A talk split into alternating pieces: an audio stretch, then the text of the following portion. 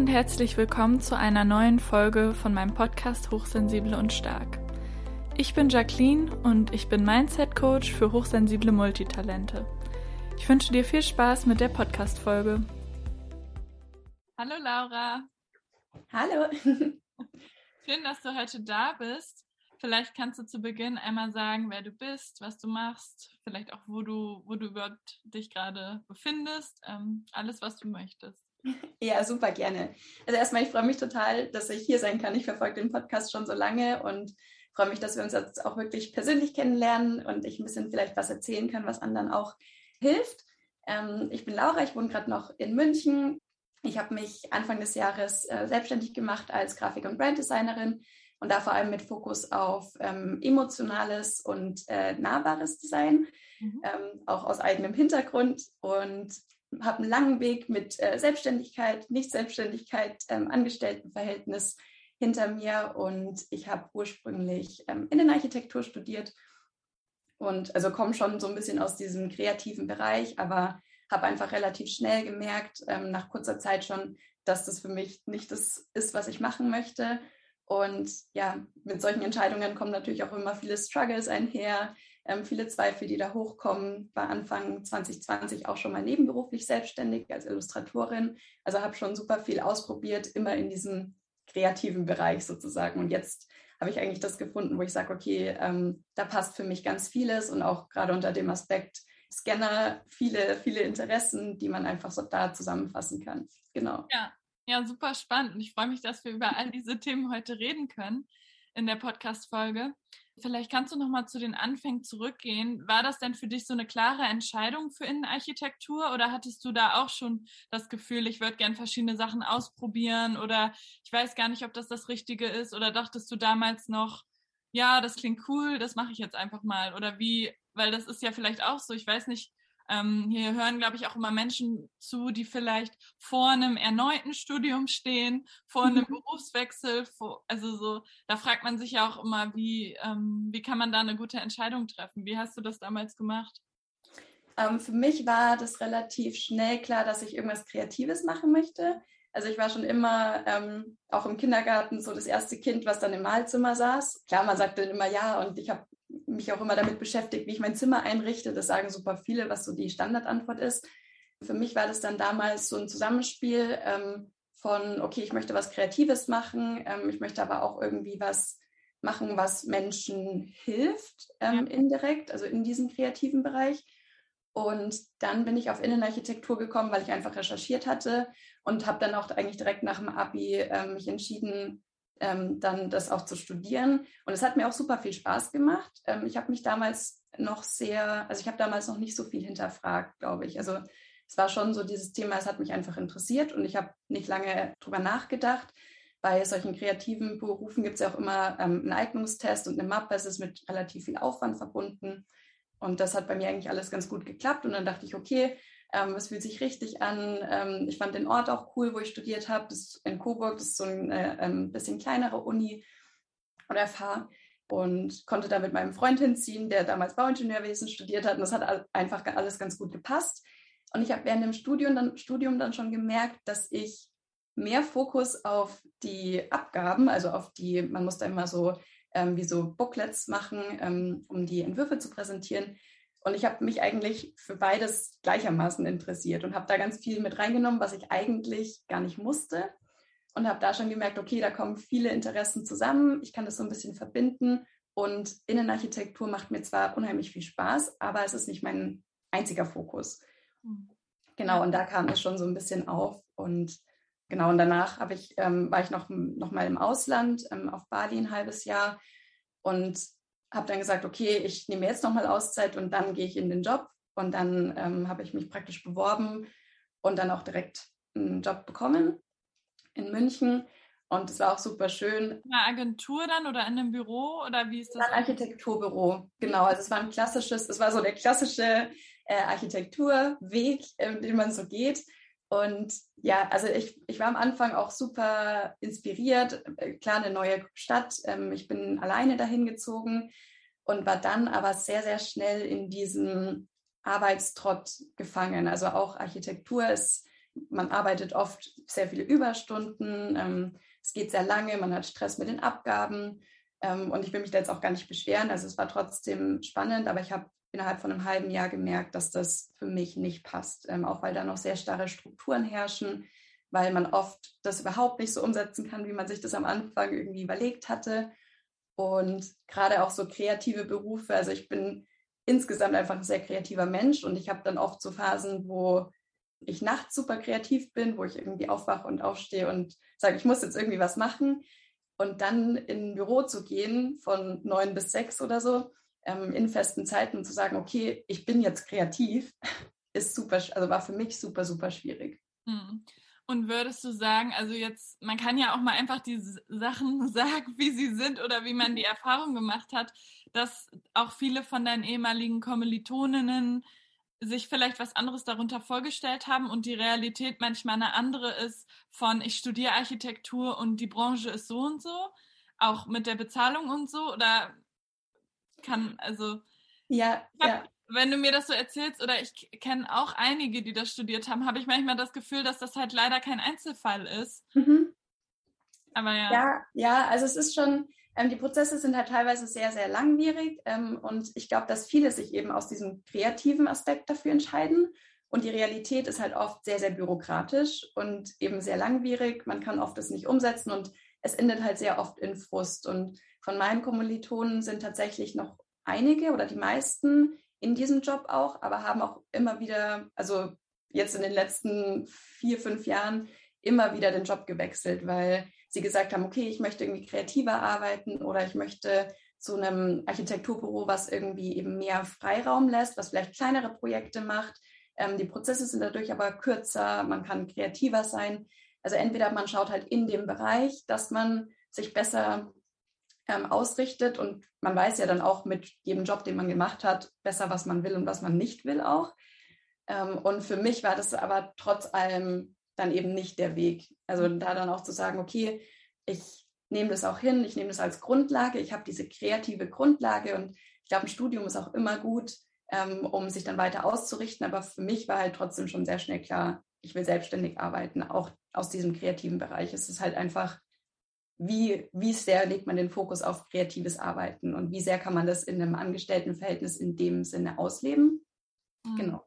Und hast du auch mal überlegt, dich dann als Innenarchitektin für Privatpersonen selbstständig zu machen?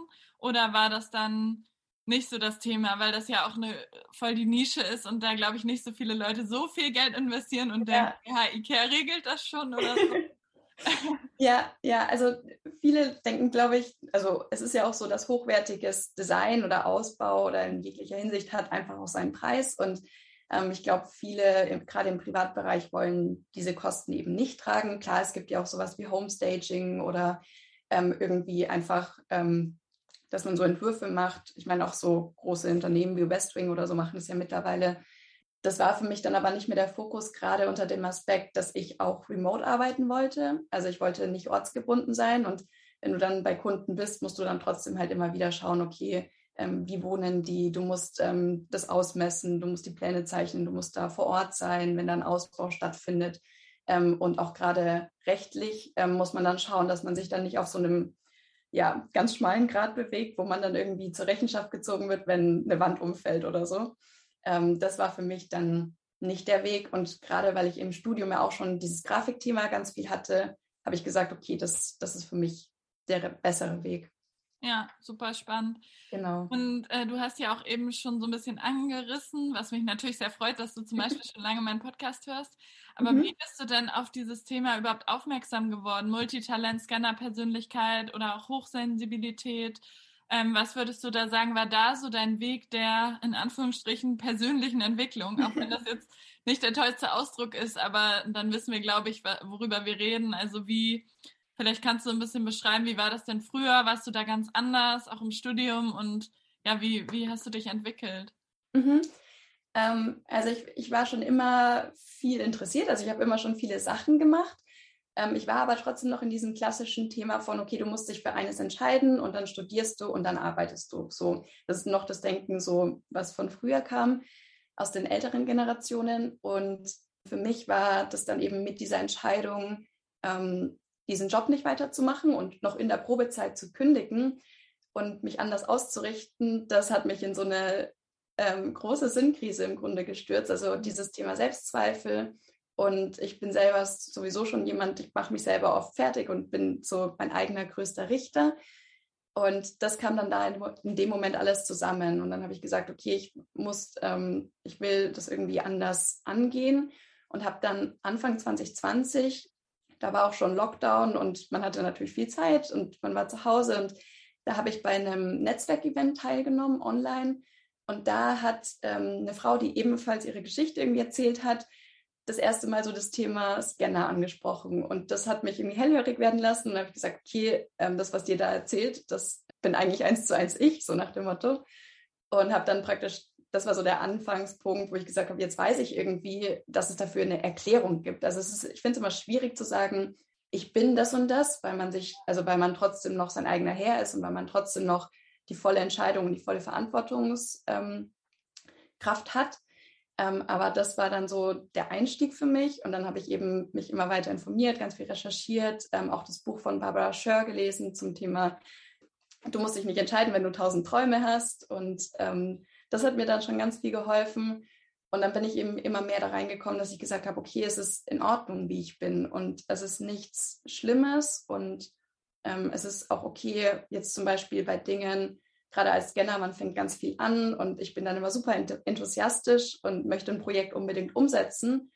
Und ich definiere aber selber den Endpunkt. Und ähm, das war dann ganz oft so, dass Leute von außen gesagt haben, ja, aber du hast jetzt ähm, das und das angefangen. Also ich habe zum Beispiel letztes Jahr einen Jagdschein angefangen und bin eigentlich vegan, also eigentlich ganz anders, aber ich wollte halt genau wissen, was passiert da. Also es ist eigentlich ja. total ähm, konträr, aber ich wollte irgendwie noch besser wissen, warum ich diese Entscheidung getroffen habe und habe das dann angefangen und habe gemerkt, okay, ich muss aber keinen Jagdschein haben, um diesen Endpunkt für mich festzulegen. Also ich habe mir das angeschaut, ich habe alles mitgenommen, was ich interessant fand und ich habe es aber nicht zu Ende geführt. Und ich habe auch noch mein Studium angefangen, was ich auch nicht zu Ende geführt habe, aber ich habe mir immer mehr die Erlaubnis gegeben, eben selber zu sagen, es ist dann kein Scheitern, wenn ich was ähm, aufgebe und es ist dann nicht dieses Scheitern an sich, sondern loslassen. Also eigentlich im positiven Sinne zu sagen, okay, ich gehe den Weg so weit, wie es für mich passt.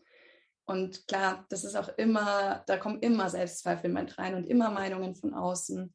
Aber man lernt damit irgendwie auch besser umzugehen mit der Zeit. Ja.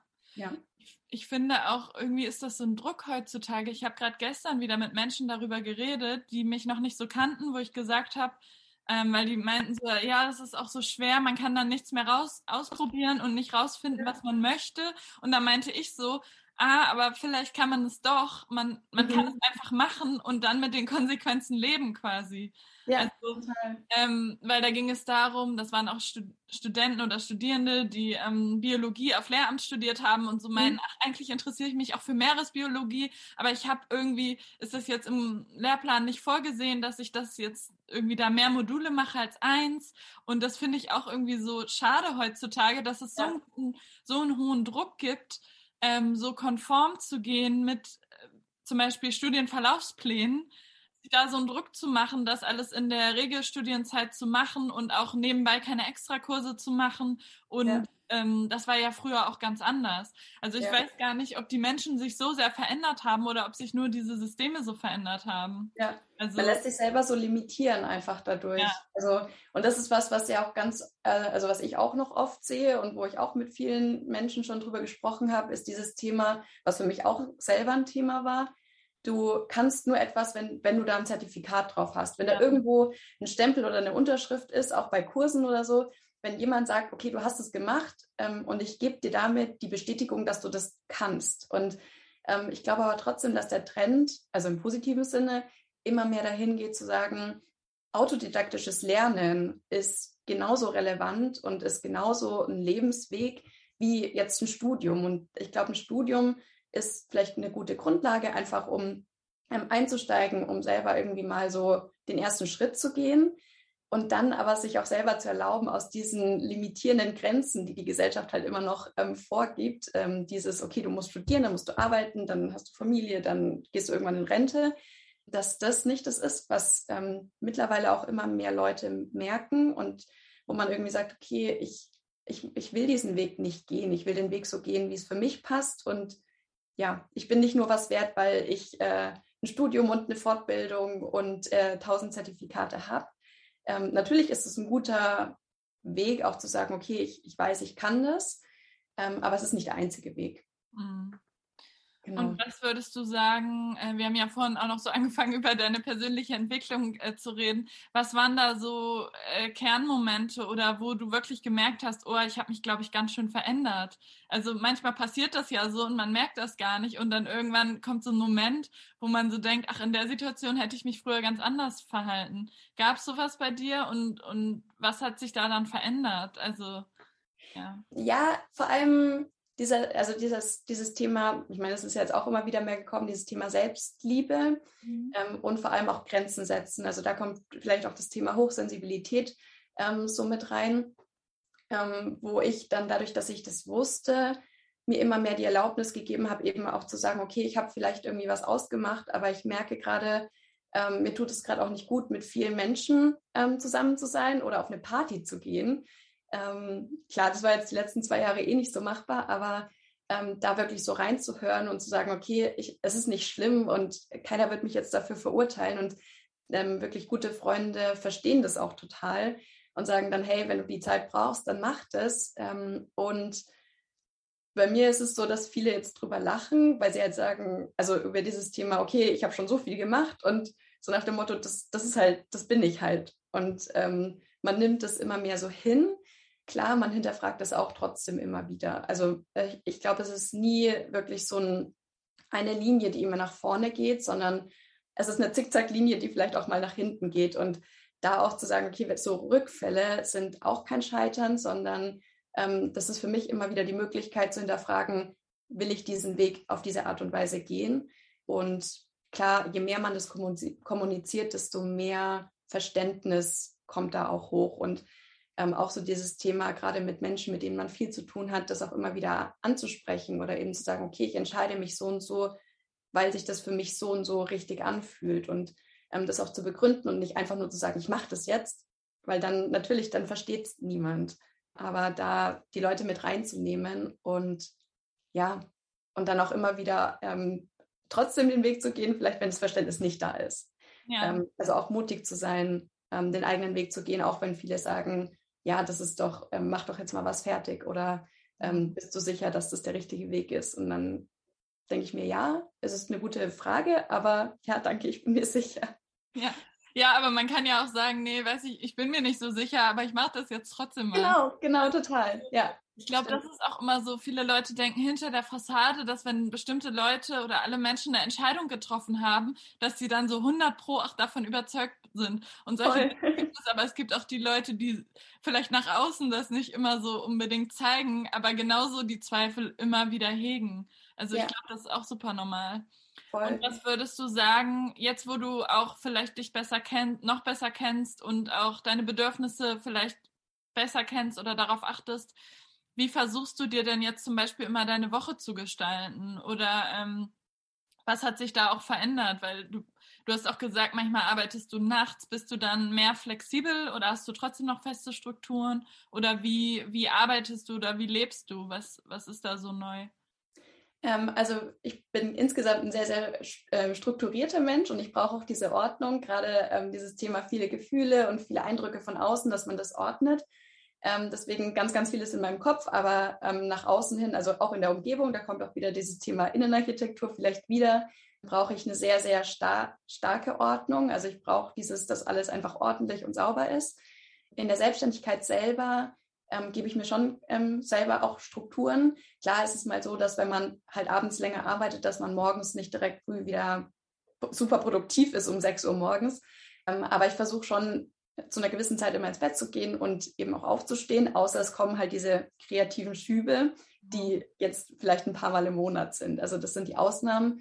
Und ich habe wirklich so bestimmte Morgenroutinen. Also wir stehen morgens auf und oft ist es dann irgendwie nochmal, dass wir eine Meditation machen, also mit meinem Freund zusammen.